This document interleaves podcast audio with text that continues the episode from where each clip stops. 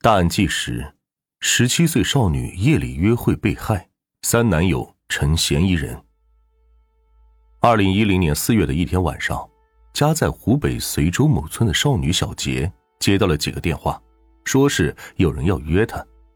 接完电话之后，她就刻意的打扮了一番，穿上了一件橘红色的外衣，还有一双红色的高跟鞋，随时准备好外出。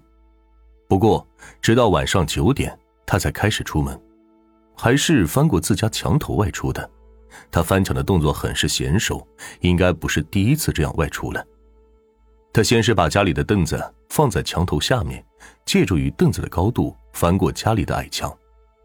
原来他之所以选择晚上九点外出，就是不想惊动家人，他不想让父母知道他外出约会去了。让他想不到的是，这一次他外出之后就再也没有回来。第二天一大早。距离小杰家两公里外的地方，有一个老农在地里干活。他隐约看到家里的地头上有一些不寻常，不过他也没有刻意的关注。直到他的老伴来地里叫他回家吃饭，走到地头上才看到是一具女尸。他们被吓了一跳，赶紧报了警。民警赶到现场之后，看到一个十六七岁的少女衣衫不整的躺在地里，死亡的时间就是在昨天晚上。是被掐死的，他的裤子还被退到了大腿处，很显然是遭到了侵犯。民警在死者身体里提取到了凶手的液体，还在现场发现了大量的拖拽、踩踏痕迹，很显然，这是一起典型的性侵杀人案。民警们先是在现场找寻线索，发现了女孩的一部手机，这个手机还是很重要的。他们发现，当晚有三个人频繁的和女孩通话，而且这三个打电话的人都是男人。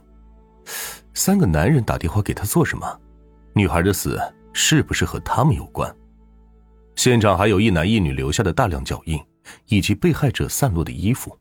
除此之外，他们并没有发现过多的线索。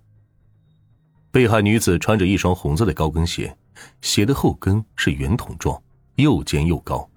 在尸体旁边有大量高跟鞋留下的圆筒痕迹，这说明他生前在这个地方来回走动过。同时，他的鞋印旁还伴随着男性皮鞋的痕迹，可能是男子在这个地方劫持过他。只有确定了他的身份，才能够更快的逮捕凶手。民警想要在被害女子的手机里找寻她的身份信息，突然，他们看到了一张场景熟悉的照片。通过这张照片，他们可以知道，女子所在的村子就在距离尸体两公里外的地方。民警马上赶到了该村，向村民们打听照片上死者的信息。根据村民们所说，这个女孩是本村曹某的女儿。民警赶到曹某家，问他们家是不是有一个十六七岁的女孩。他们说有的，不过今天女儿没在家，不知道女儿什么时候出去的。原来他们还不知道，他们的女儿在昨天晚上已经遇害了。当民警把死者的照片拿给他们看时，他们一眼就认出了死者就是他们的女儿小杰。小杰的父母走到墙头下，看到一个凳子，他们才知道女儿小杰是昨晚翻墙出去的。小杰的父母告诉民警，这不是小杰第一次翻墙外出了，他这个人很是贪玩。总会偷偷的在夜里翻墙出去。他们知道小杰一般外出都是去上网的，在网吧里认识了很多男孩子，经常和男孩子在一起玩。他们也管不了女儿。说到这里，民警想起来，当晚有三个男人频繁的和小杰打电话。小杰之所以外出，应该就是接到了他们的电话。到底是谁打给小杰的？他们找小杰又是干什么？民警查看了这三个电话的号主，他们分别是刘某、赵某和王某。刘某和赵某都是十九岁的男孩，小杰的父母不认识他们。王某四十多岁了，和小杰是同村人。民警问小杰的父母：“王某这个人怎么样？”原来，王某在他们村里的口碑很是不好，他经常诱骗少女到他的家里。他们见过王某给小杰买吃的、买衣服。小杰和王某的交往频繁，关系也不错。他们劝说过小杰，也骂过王某，毕竟两个人年龄相差很大。但是根本就不管用。民警也向村民们了解了王某这个人，村民们对他的印象和小杰的父母是一致的。他经常勾引一些单身女性，作风很不好。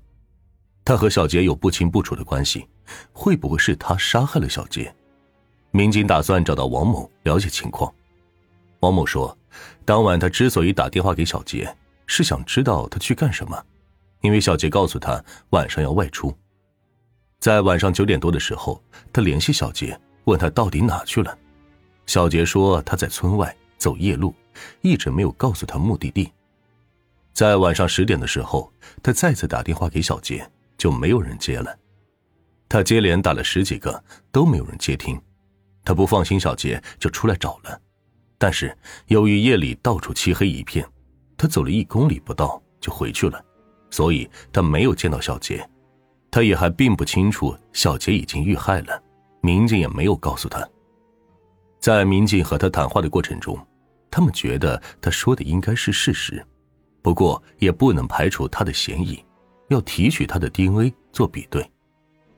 民警之后又找到赵某和刘某，刘某是这样说的：他昨晚打电话给小杰，是想和小杰见一面，因为他马上就要外出打工了，他们要分开一段时间。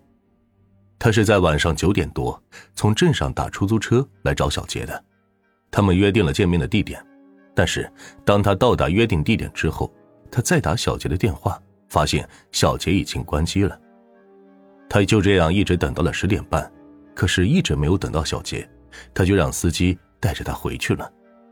民警也是找到了该出租车司机，证明九点到十点半，刘某确实是在他的出租车上。后来他又把刘某。带回到了镇上，可是刘某在镇上下车后的情况，他就不了解了。那会不会是刘某作案呢？从镇上到小杰家的附近还是有一定距离的，除非刘某有其他的交通工具。民警也提取了他的 DNA，送到鉴定机构进行比对。三个嫌疑人就只剩下赵某没有排查了。赵某说，当晚他也约了小杰。小杰答应和他在镇上见面，为了能够和小杰温存，他还在镇上的一家宾馆开了一个房间。可是让他想不到的是，他左等右等，一直没有等到小杰。他给小杰打了很多电话，小杰一直没有接，他还以为被放鸽子了。最终，他一个人在宾馆里面睡，睡了一夜，也没有等到小杰过来，所以他也是没见过小杰的。按照之前的调查情况。等于说是当晚小杰和两个男友有约，一个是刘某，一个是赵某，这两个情敌都说没有见过小杰，那么他们说的是不是实话？很快，DNA 鉴定结果出来，这三个给小杰频繁打电话的人，他们都不是凶手，因为 DNA 对比不上，凶手另有其人，这也就是说，小杰的遇害很有可能就是随机案件。他走在夜路上，被不认识的人看到，这个人临时起了歹意，侵犯并且杀害了他。由于小杰是死在了距离家两公里的地方，很有可能杀他的人就是附近的村民。民警就开始在周围进行排查，十里八村的情况都排查的差不多了，但是还是没有任何的线索。就这样，时间来到了二零一七年一月份，也就是七年后。事情出现了转机，一个叫做费某的男子从外地打工回家了。民警每年年底都会在附近的村子里打听有没有外出的打工回来的人，正好打听到费某。这个费某也是民警重点怀疑的对象，因为他是在小杰被害后外出的，之前他没有外出的打工经历，也没有任何亲人在村子里。他的父母去世，姐姐妹妹也早就嫁人了。他一直都是一个人在家，偏偏就在小杰被杀害之后，他外出了，没有人知道他去了哪儿。二零一七年一月份，他是第一次回家过年，民警就找到他，向他了解了情况，提取了他的 DNA。可在等待结果的过程中，没想到费某竟然潜逃了。他这一逃，就知道他有问题了。其实从他回来就一直都在民警的监视当中。既然怀疑他了，不可能会让他逃掉的。所以在他逃跑的那一刻，他就被民警给逮捕了。接下来就是等待结果，很快 DNA 结果出来了，他确实就是杀害小杰的凶手。面对铁证，他也无从狡辩，很快他就承认了杀害小杰的事实。他说，案发那天晚上，他喝了点酒，本来他是想要回家的，但是他看到一个打扮靓丽的女孩走在夜间的小路上，当时他就起了歹意，便一路尾随小杰。然而小杰并没有发现异样，就在小杰离开他们村子，走到一片荒野中的时候，他就直接出现，将小杰给劫持了。他想要侵犯小杰，小杰死活不答应，小杰和他扭打起来。他便用手勒住小杰的脖子，小杰在他怀里不断的挣扎，最终他将喊叫的小杰给掐死，并侵犯了小杰，之后就逃离了现场，直到七年后他落网。整个案件就这样告破了，他杀了一个十七岁的少女，等待他的将是法律的制裁。小杰就这样死了，他不应该在那么晚的时候还一个人离家去玩的。一个女孩走在夜路上会遇到各种意外的，所以安全的问题任何时候都不能忽视。